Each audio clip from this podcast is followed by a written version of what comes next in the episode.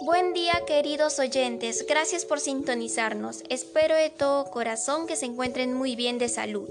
La que les habla es Paola Montañez Lizana y muchos me conocen como la señorita ambientalista.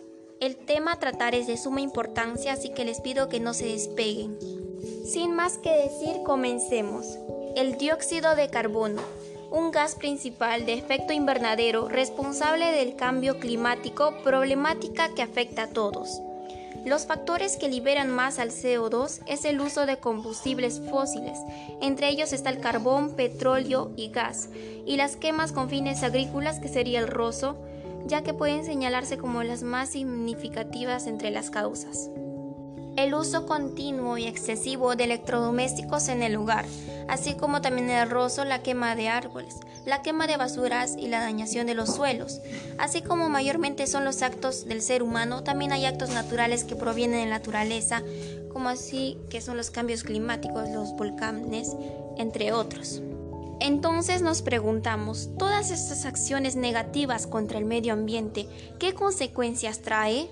Se calcula que durante el 2040, si no paramos la liberación excesiva del CO2, la Tierra quemará muy fuerte a una temperatura muy alta, lo cual sería tres veces mayor.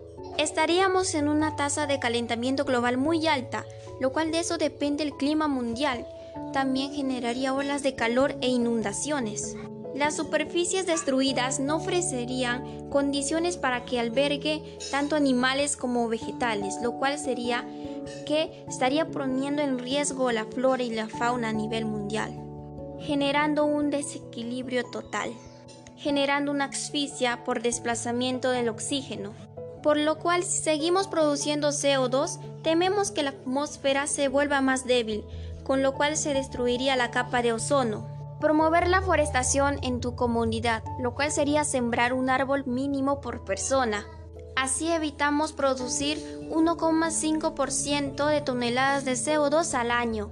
En el Perú menos del 15% de personas están comprometidas a lograr un cambio. ¿Y qué pasa con ese 85%? Está en tus manos el cambio. Logremos reducir el dióxido de carbono. Sea un ejemplo para miles de peruanos.